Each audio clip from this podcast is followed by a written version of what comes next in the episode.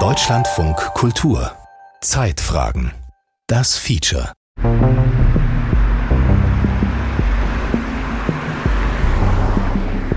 Ein Lofthaus in Hamburg-Altona, zweite Reihe, nicht ganz an der Elbe.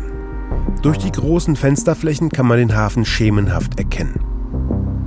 Im ersten Stock treffe ich Eckhard Fiolka, Jahrgang 64, verheiratet, vier Kinder, Coach seit 1988.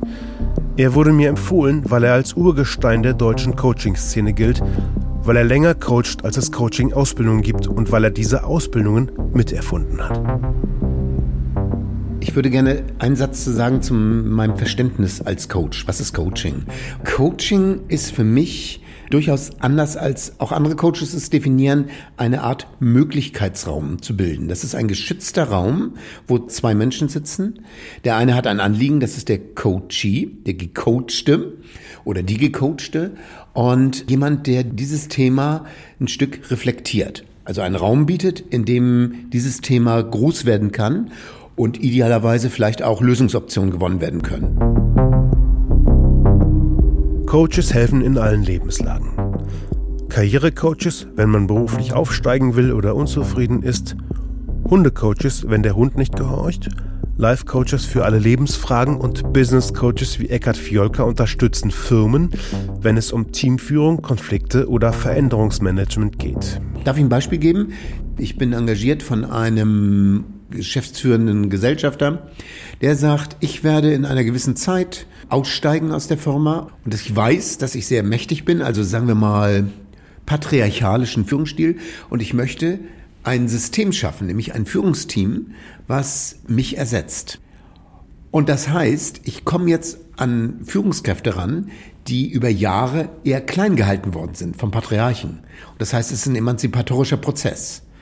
Und was ich tue, ist im Team und mit Einzelnen, im Einzelcoaching, rauszukriegen, ist das überhaupt für mein Leben interessant, mich zu emanzipieren von meinem Chef? Und kann ich das überhaupt? Vom Problem zur Herausforderung. Coaching in allen Lebenslagen.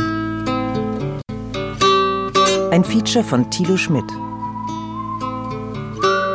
Ich wäre gern bei einem Coaching dabei gewesen, aber Ihre Frage nach einer Live-Sequenz gestaltet sich eher schwierig.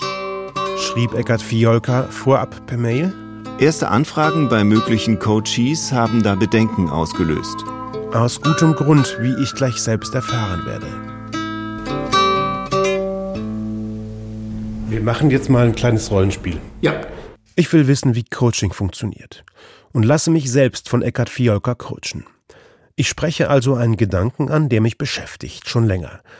Ohne dieses Feature hätte ich ihn nicht zum Coach getragen, aber jetzt nutze ich die Gelegenheit, weil ich bei einem echten Coaching ja nicht dabei sein kann. Okay, also ich bin freier Journalist und ich mache seit, ja, weiß nicht, 18 Jahren eigentlich das Gleiche. Ich mache meine Features, die sind toll, aber letztendlich mache ich immer wieder das Gleiche und ich habe das Gefühl, ich komme irgendwie nicht weiter. Und irgendwie verändere ich mich auch nicht mehr. Und als Freiberufler bin ich immer auch so ein bisschen alleine, arbeite ja. viel alleine und habe das Gefühl, ich bekomme auch relativ wenig Feedback. Also irgendwie, und das passt alles so ein bisschen dazu. Ich bin jetzt 46, das ist eh so eine Mitte des Lebens, in der man vielleicht auch in so ein Loch fällt. Ähm, Schon jetzt merke ich, dass ich mehr von mir preisgebe, als ich eigentlich vorhatte. Mir gegenüber sitzt ein aufmerksamer, sympathischer Mensch, Kumpeltyp. Du erzählst mir, dass du dich weiterentwickeln willst, aber eigentlich mache ich so eine schöne Sendung. Also da gibt's ja Teile in dir oder sagen wir mal Anteile, die ich gerne angucken würde. Da gibt's irgendwas, was dir sagt, ich muss weiterkommen.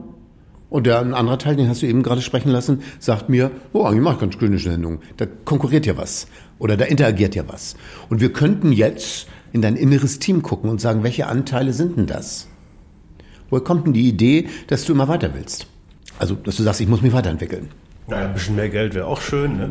Jo. Wer sagt dir das im inneren Team? Also angenommen, gäbe es da eine Figur oder eine Rolle oder irgendwie ein bisschen mehr Geld? Ist das eine gesellschaftliche Anspruch oder sagst du einfach, da ist jemand, der sagt, der leidet auch? Da ist, da ist jemand, der sagt, irgendwie als freier Journalist wirst du ja auch nicht wirklich reich, ne? Stimmt, dafür machst du schöne Sendung, hast du ja gehört. Das ist ja genau die Diskrepanz, die du erlebst. Eckhard Fiolka fragt nach. Er kennt, was mich bewegt, versteht den Konflikt zwischen dem kreativen Freiberufler und dem sicherheitsbedürftigen Menschen, fragt nach meiner Berufsbiografie. Und dann habe ich mich angefangen, in meiner Rolle wohlzufühlen. Habe gedacht, eigentlich ist es ganz schön, was du machst und ganz cool. Du siehst ja viel. Du kommst aus Hamburg, Ernst Eckert kennen. Wir sind übrigens mehr oder weniger durch die Hintertür jetzt zum Du gekommen. Können, ja. wir, können wir lassen? Ich, die meisten der Kunden tut sich. Also 80 Prozent, es gibt oder 90 Prozent tut sich darunter Vorstandsvorsitzende, Menschen, die Verantwortung für hunderte Mitarbeitende und Millionenbudgets tragen. Die Frage ist ja, kannst du dich empathisch in das System einfühlen und in die relevanten Personen dieses Systems? Das ist ein systemischer Gedanke, so nennt man das auch. Oder aber man könnte die beiden Teile, was ich eben gesagt habe, in einem inneren Team mal miteinander reden lassen und sagen, welcher ist dann stärker? Und was du dann erlebst, das bewerten wir gemeinsam und am Ende entscheidest du, ob das eine Veränderung äh, in deiner Entscheidung oder in deiner Frage erbracht hat. Nein, du kriegst keine Lösung, sondern ich gehe mit dir einen Weg. Kann auch sein, dass ich sage, du betrügst dich selbst. Also ich bin auch konfrontativ. Oder du schlägst dich unter Wert, weil du bist sehr kritisch mit dir. Aber am Ende entscheidest du, was das mit dir äh, zu tun hat und was deine Handlungsoptionen beziehungsweise was deine äh, Handlungsentscheidungen sind. Das ist das Wichtige. Das Du zwischen Eckert und mir schafft eine eigentümliche Nähe zwischen zwei Menschen, die sich bis vor einer halben Stunde nicht kannten. Das meiste, was ich mit Eckert besprochen habe, gehört nicht ins Radio. Da geht es um Verantwortlichkeiten, Familienmitglieder und andere persönliche Dinge. Eckert sagt, dass es nicht ungewöhnlich für ein Coaching und dass ein Coach sehr erfahren sein muss, um mit den Emotionen seiner Kundinnen und Kunden umgehen zu können. Also stellen wir uns mal vor, du fängst jetzt ganz schlimm an zu weinen. Und ich kriege Angst als Coach, weil ich es nicht mehr kontrollieren kann dann brauche ich eine Erfahrung von mir und eine Reflexion, also was mir Angst macht. Weil meine Angst würde dieses Coaching behindern, weil dann werde ich zu demjenigen, der die Begrenzung von Coaching ist, weil ich Angst habe. Dann würde ich zum Beispiel sagen, lass uns mal wieder rausgehen aus der Übung, weil du weinst und ich habe die Angst. Dabei äh, erlernst du, aha, mein Weinen ist nicht erlaubt und eigentlich ist es nur meine Angst, die ich hier induziere. Und das ist zum Beispiel eine Selbsterfahrung, die total wichtig ist und eine Selbstreflexion. Eckart hat Psychologie studiert. Psychotherapeut ist er nicht. Wenn er merkt, dass der nötig wäre, empfiehlt er Coaches, eine Praxis aufzusuchen. Mit einigen Kommilitonen gründete Eckart Fiolka in den 80ern viel, den Verein für intelligente Entwicklungen und Lösungen, in dem sich die Studenten Lehrinhalte vermittelten, sich sozusagen gegenseitig coachten. Heute leitet Eckert mit drei Studienfreunden von damals in diesen lichtdurchfluteten Räumen in Altona ein kleines Coaching-Unternehmen, dem sie, wie damals ihrem Studentenverein, den Namen viel gaben.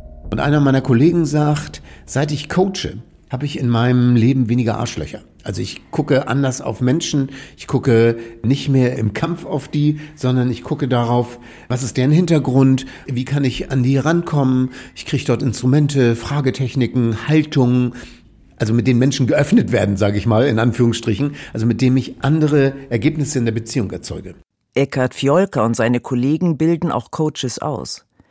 In knapp 180 Stunden, verteilt auf ein Jahr, wird man zertifizierter Business Coach mit viel Zertifikat. Eckert selbst hat keine Coaching-Ausbildung. Er hat sie schließlich mit erfunden, nachdem er sich während seines Studiums in Gesprächsführung, Gruppendynamik und Supervision weiterbilden ließ. Um ein guter Coach zu werden, reicht das noch nicht, sagt Eckert. Was wir hier vermitteln, sind sehr vielfältige Methodiken, ähm, aber es braucht auch so etwas wie eine persönliche Reifung. Und diese persönliche Reifung, die kriegst du nur bedingt in der Coaching-Ausbildung.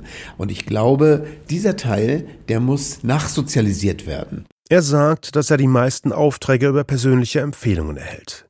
Es gebe viele Coaches, zu viele vielleicht, und es sei schwer, den richtigen zu finden, weil es ein Überangebot gibt und eine ganze Reihe an Verbänden mit jeweils eigenen Zertifizierungen. Den Deutschen Verband für Coaching und Training haben zwei Coaches, die von viel selbst ausgebildet wurden, infolge dieser Ausbildung mitbegründet. Echte Veränderung kommt von innen. Ein Business Coach aus München auf seiner Webseite. Seit Jahren unterstützen wir Einzelpersonen und Unternehmen darin, ihre Potenziale zu nutzen und ihre Leistungen zu verbessern. Unsere Trainingsmethoden entwickeln sich weiter. Der Kern unserer Überzeugung aber bleibt. Der Deutsche Verband für Coaching und Training, kurz DVCT, ist nach eigenen Angaben mit mehr als 1600 Mitgliedern der größte Fachverband im deutschsprachigen Raum. Ich treffe Lars-Peter Linke, Vorstandsmitglied des DVCT, in einem Hamburger Kaffeehaus. Wir als DVCT, wir zertifizieren Coaches, die Mitglied bei uns im Verband sind. Sie müssen also erstmal Mitglied sein und nachweisen, dass sie als Coach gearbeitet haben, dass sie Berufserfahrungen haben und dass sie eine abgeschlossene Coach- oder Trainerausbildung haben, die ein bestimmtes Minimaß erreicht. Also sie brauchen schon eine Ausbildung von ungefähr 150 Zeitstunden. Es reicht also nicht, einen Wochenendkurs im Coaching gemacht zu haben. Der DVCT ist einer von vielen Verbänden, der eine von vielen Zertifizierungen vergibt. Coach darf sich jeder nennen. Eine ungeschützte Berufsbezeichnung wie auch Berater oder Trainer. Voraussetzungen für einen DVCT-zertifizierten Coach sind eine Mitgliedschaft im Verband, kostet 235 Euro im Jahr, eine Ausbildung, zum Beispiel bei Eckhard Fiolker und Kollegen, kostet 6.780 Euro und Berufserfahrung. Und wenn Sie dann zur Prüfung zugelassen werden, oder besser zur Zertifizierung nennen wir es mal lieber, dann müssen Sie uns einmal ein Konzept vorweisen. Wie arbeiten Sie als Coach? Was ist Ihr Selbstverständnis? Was ist Ihre Arbeitsweise? Und Sie absolvieren ein Probecoaching. Und dort schauen wir eben genau hin, wie ist die Gesprächsführung, wie ist der Kontakt mit dem Coachee, wie agieren Sie im Gespräch, wie agieren Sie im Coaching. Gut 60 Prozent der Mitglieder des DVCT sind Einzelselbstständige. Das geht aus der letzten Mitgliederbefragung hervor. Die restlichen sind angestellt, teilweise angestellt oder haben ein eigenes Unternehmen. Die Nachfrage nach ihren Leistungen steigt, sagt Lars-Peter Linke. Wir Menschen haben lange doch relativ konstant gelebt, konnten von relativ konstanten Lebensbedingungen und Annahmen ausgehen. Jetzt merken wir auf allen Lebensebenen, dass eigentlich gar nichts sicher ist. Wir wissen nicht, was in einem Jahr ist. Äh, wir wissen nicht, wie sich die Wirtschaft entwickelt, wie sich die Gesellschaft entwickelt. Und gerade in solchen Umbruchssituationen, in Wandelsituationen, ist die Hilfe eines Coaches und Trainer elementar, weil mir der Coach hilft, Situationen zu sehen, Handlungsmöglichkeiten zu erkunden. Und deswegen merken Coaches und Trainer, dass sie in viel mehr Bereichen als früher nachgefragt werden und auch ihre Hilfe anbieten können. Woran merke ich, dass ich einen Coach brauche? Geben Sie mir kurz äh, eine Minute. Woran merke ich, dass ich einen Coach brauche? Lars Peter Linke? Das ist eine schöne Frage. Die kann ich ein bisschen. Äh, geben Sie mir einen Moment. Schaut in seinen Kaffee. Ich merke, dass ich einen Coach brauche, wenn es eine Situation in meinem Leben gibt. Das kann das Arbeitsleben sein, das kann aber auch das Privatleben sein, äh, die mir zu schaffen macht. Es geht mir nicht gut. Ich leide unter dieser Situation. Äh, ich weiß, dass das Leiden zunimmt, wenn ich nichts tue, aber ich weiß nicht, was ich tun kann. Es fehlt mir die Übersicht. Ich habe das Gefühl, ähm, es ist immer wieder derselbe Film. Ich laufe immer wieder in ein bestimmtes, zum Beispiel immer ein selbes Gespräch mit meinem Vorgesetzten, mit meinem Team. Es kommen äh, immer wieder dieselben Probleme. Äh, ich brauche für mich eine Klarheit und ich möchte die Situation ändern. Ich weiß aber nicht wie. Coaches präsentieren keine Lösungen. Sie entwickeln mit den Coaches mögliche Lösungen.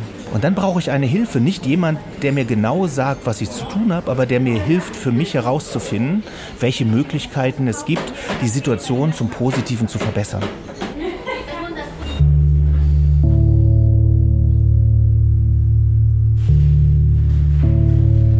Für mich steckt da das Thema Selbstwirksamkeit drin.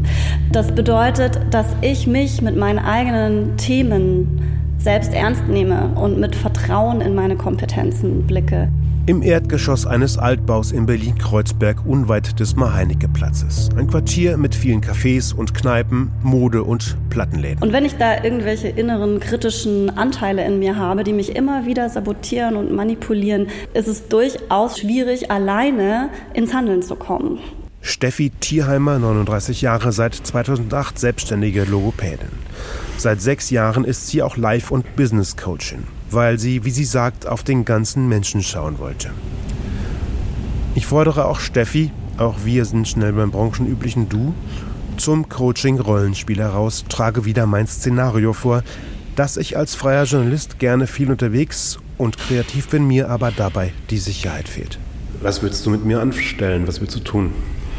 Ich würde dich jetzt erstmal fragen ähm, zu dem Thema Sicherheit. Wie wäre es denn richtig gut für dich? Also kannst du mich da nochmal abholen? Was braucht es an Sicherheit? Ähm, na, die Gewissheit, dass ich in, in, in sechs, sieben, acht Wochen noch Geld verdiene, die habe ich ja nicht seit, seit 2004. Wie, wie würde das für dich optimal aussehen? Also was würdest du dir wünschen, wenn es richtig gut läuft mit dem Thema Sicherheit? Auf Steffis Webseite stehen Sätze wie Glücklich machen kann man lernen. Ich helfe dir dabei. Mehr Erfolg durch mehr Klarheit. Oder Deine Stimme zu deiner Visitenkarte machen. Ausbildungen zum Life Coach, zum Master Life Coach, zum Team Coach, zur zertifizierten Anwenderin der positiven Psychologie. Mhm. Ja, ich höre da so ein bisschen so eine innere Zerrissenheit raus. Ne? Die eine Stimme sagt, hey, ich möchte frei arbeiten, ich möchte genau das weitermachen, was ich mache, ich möchte weiter Spaß dabei haben. Äh, und die andere Seite sagt, hey, ich möchte Sicherheit, ich möchte mich ja auf das verlassen können, dass ich jeden Monat Summe X auf dem Konto habe und dass ich auch weiß, welche Projekte reinkommen und ähm, dass ich auch die Planbarkeit habe. Und die Stimmen, die machen wahrscheinlich so ein bisschen Bauchschmerzen beziehungsweise betreiben Tauziehen und ähm, das lässt dich irgendwie nicht nicht zur Ruhe kommen. Ich stelle mir das auch anstrengend vor. Ja. Steffi erkennt Widersprüche, nachdem ich andeutete, mal etwas ganz anderes machen zu wollen. Geht Szenarien mit mir durch. Ich weiß nicht, ob es funktioniert. Ich habe es noch nicht versucht. Mhm. Okay, auch ganz spannend. Warum hast du es denn noch nicht versucht? Äh, vielleicht, weil ich nicht von dem Alten loslassen möchte. Also ich mache es ja gerne. Mhm du machst es gern. Und ähm, das ist ja die Stimme, die sagt, hey, das, das macht mir Spaß. Jetzt hast du ja aber auch das Dilemma, dass du die Sicherheitsstimme hast. Ne? Und wenn wir die nochmal aufdrehen und fragen, hey, liebe Sicherheit, du wünschst dir ja dieses feste Einkommen, du wünschst dir ja die Sicherheit für die Zukunftsplanung. Was hast du dazu zu sagen? Warum hast du es noch nicht ausprobiert? Was jetzt die Sicherheitsstimme dazu sagt? Mhm. Gute Frage. Es ist brutal anstrengend, gecoacht zu werden. Und das hier wäre erst der Anfang. Ein kompletter Coaching-Prozess umfasst oftmals bis zu sechs Sitzungen an 90 Minuten, verteilt auf mehrere Monate. Also ich erlebe dich gerade als, es arbeitet gerade in dir, ne? Ich erlebe dich gerade als nachdenklich, dass du da selber gerade auch irgendwie merkst, Mensch, will ich das eigentlich wirklich? Sonst hätte ich es doch vielleicht schon versucht. Ja. Wie ist diese Erkenntnis gerade? Was macht das? Ähm. Auch Steffi hat es geschafft, mehr aus mir herauszuholen, als es meine Absicht war mit den mitgebrachten Gedankenspielen. Natürlich habe ich das ganz gezielt gemacht mit Methodik, mit lösungsorientierten Fragen, mit Ressourcenfragen, mit Stärkenfragen. Ich habe deine Fähigkeiten angezapft. Ich habe dich immer wieder in die Selbstwirksamkeit gebracht und auch träumen lassen das ist ja auch das, was dir ganz schwer fiel in dem Prozess, ne? den Kritiker wegzudrücken und mal wirklich auf das Thema mit allen Gestaltungsmöglichkeiten zu gucken. Du hast oft einmal gesagt, ja, gute Frage oder ja, ja, spannend, ach ja, genau. Und dann konntest du deine Gedanken sicherlich immer wieder sammeln und sortieren und das hat wieder ein neues Denkmuster oder eine neue Gestaltungsmöglichkeit oder eine neue Richtung für dich aufgemacht.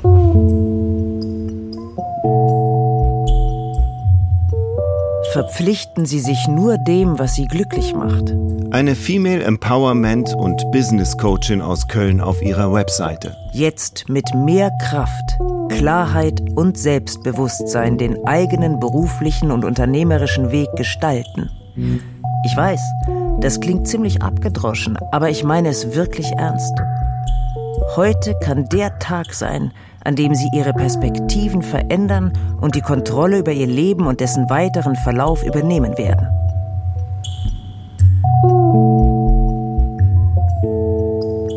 Anfang Oktober ist die fünfte Marburger Coaching-Studie erschienen. Ein wirtschaftswissenschaftliches Team der Universität Marburg analysiert darin den Coaching-Markt in Deutschland, um, nach eigenen Angaben, Transparenz in die undurchsichtige Szene zu bringen. Dazu wurden Coaches befragt, aber auch Unternehmen, die Coaches beauftragen. Die Studie berücksichtigt nur Business Coaching. Der Markt für Life-Coaching ist so diffus, er lässt sich gar nicht seriös analysieren, sagt Michael Stephan, Professor für Technologie und Innovationsmanagement. 2009 erschien unter seiner Federführung die erste Coaching-Studie. Damals war Business Coaching in Deutschland noch kein Massenphänomen. Seit 2010 wächst der Coaching-Markt. Jährlich kommen etwa 10 Prozent neue Business Coaches dazu, sagt Michael Stephan. Seiner Meinung nach sind die Gründe dafür wachsende berufliche Anforderungen, steigender Innovationsdruck und Fachkräftemangel. Es gibt immer noch dieses äh, Coaching für Top-Führungskräfte. Wenn Sie vorstellen, wenn Sie Vorstandsvorsitzender sind, gibt es ja in Ihrem Umfeld niemanden mehr, der Ihnen wirklich Kritik gibt. Ne? Alles Speichellecker, alles Ja-Sager und Dein Coach war am Anfang ein wichtiger Spiegel, der Ihnen auch mal kritische Fragen stellt.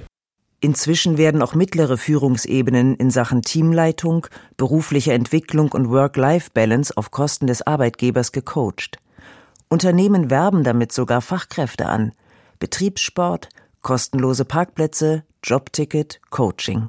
Es gibt keinen übergeordneten Berufsverband und keine Berufszulassungsverfahren. Die Umfrageteilnehmer der aktuellen Marburger Coaching-Studie sind Mitglieder in 35 unterschiedlichen Verbänden. In der letzten Studie 2017 waren es noch 22. Es gibt sehr seriöse Verbände, auch Verbände, die auch exklusiv sind, was die Aufnahme anbelangt. Aber das ist natürlich für den Coachee gar nicht transparent. Na, da sieht er nur 20 Verbände oder irgendwie verschiedenste Ausbildungsinstitute und das klingt erstmal super alles. Genau wie bei den Instituten, die zum Coach ausbilden. Die Ausbildung selber ist käuflich. Wenn Sie da Ihre 10.000 Euro bei einem Heidelberger Institut hinblättern, dann sind Sie systemischer Coach in Heidelberg zertifiziert. Klingt schon mal gut. Aber ein richtiges Examen, offiziell anerkannt, gibt es da nicht. Also wir sagen dazu, es gibt keine objektiv oder subjektiven Berufszulassungsvoraussetzungen. Jeder kann sich diese Visitenkarte drucken lassen. Coach ist eine ungeschützte Berufsbezeichnung. Vor allem der Markt für Life-Coaching, in dem es um alle möglichen Lebensfragen geht, ist unübersichtlich und bisweilen chaotisch. Eine Coachin für Life, Social und Job stellt sich im Internet so vor.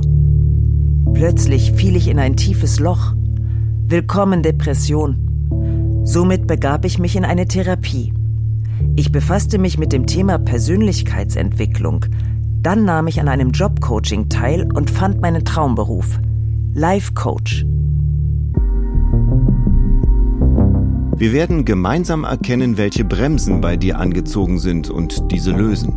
Ein Life-Coach auf seiner Webseite unter der Überschrift Aus dem Kopf ins Herz. Ich zeige dir, wie du Schritt für Schritt wieder in deine Energie kommst. Ich habe verschiedene Tools für dich, damit du sofort im Alltag deine Kraft aktivieren kannst.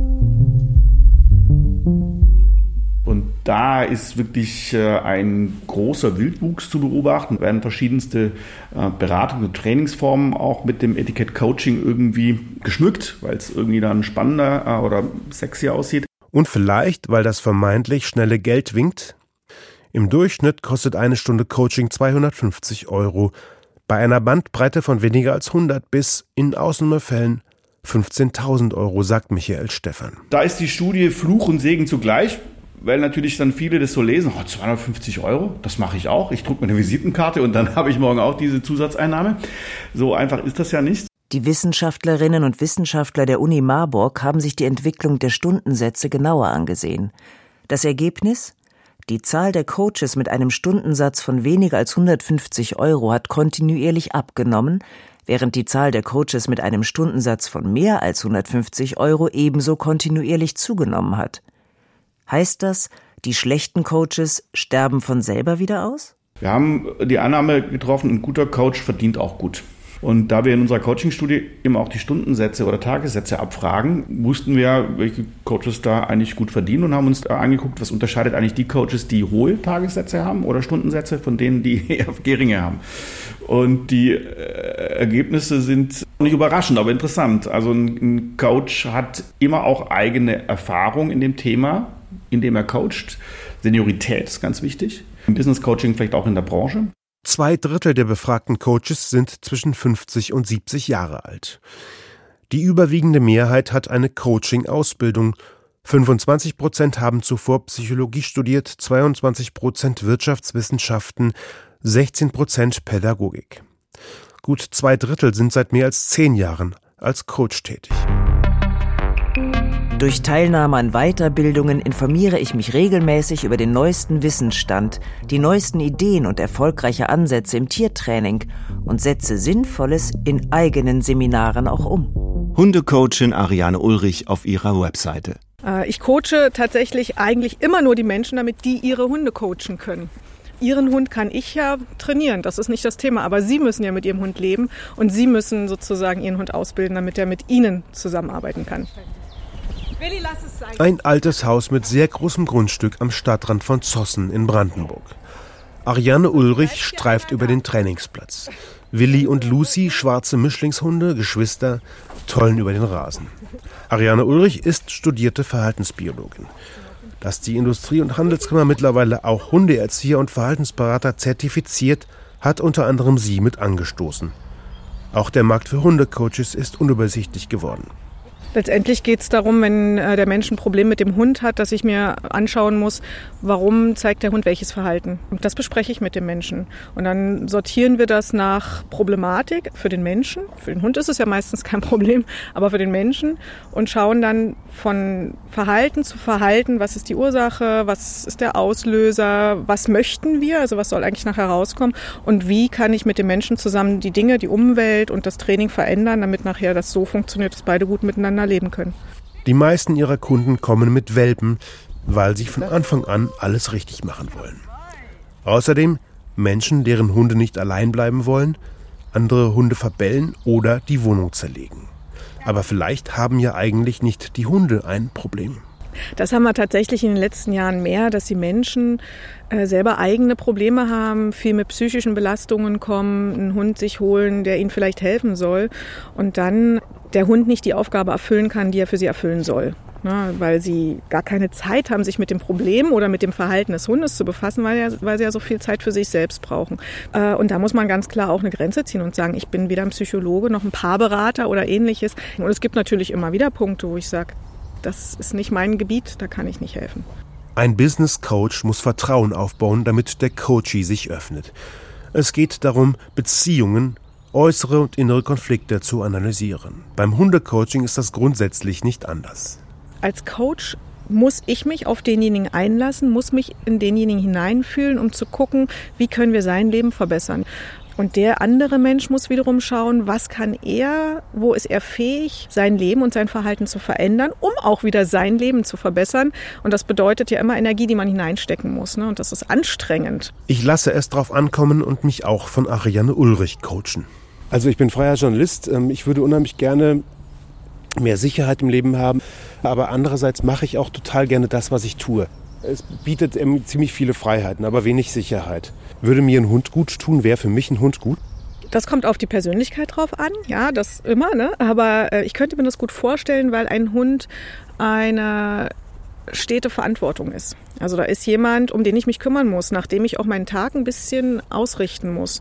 Und damit coacht er mich tatsächlich auch, mich um mich selber zu kümmern, weil ich mich um ihn mit kümmern muss. Ne? Ich kann meinen Tag strukturieren, ich muss meinen Tag strukturieren, ich muss mich um die Bedürfnisse des Tieres kümmern und damit hilft er mir auch und ist tatsächlich auch mein Coach.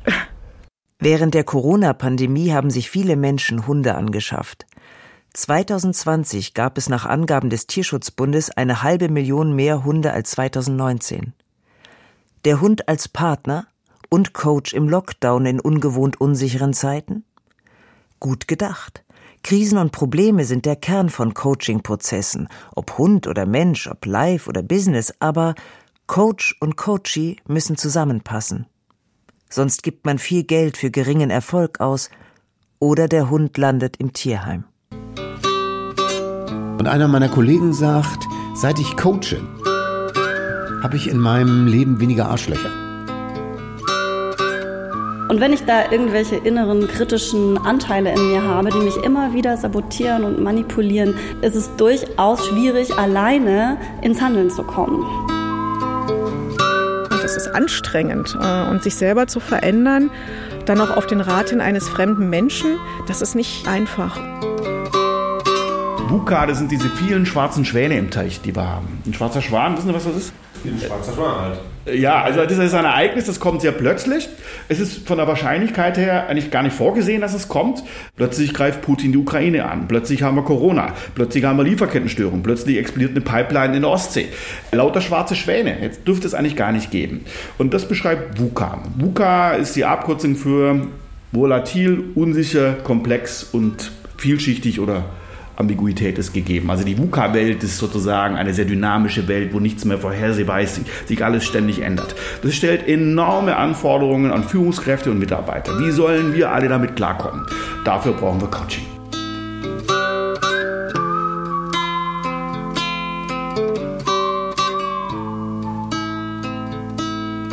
Vom Problem zur Herausforderung. Coaching in allen Lebenslagen. Das war ein Feature von und mit Thilo Schmidt. Außerdem sprachen Maike Rötzer und Heino Rindler. Die Regie führte Giuseppe Maio. Verantwortlich für die Technik war Ralf Perz und die Redaktion hatte Franziska Rattay.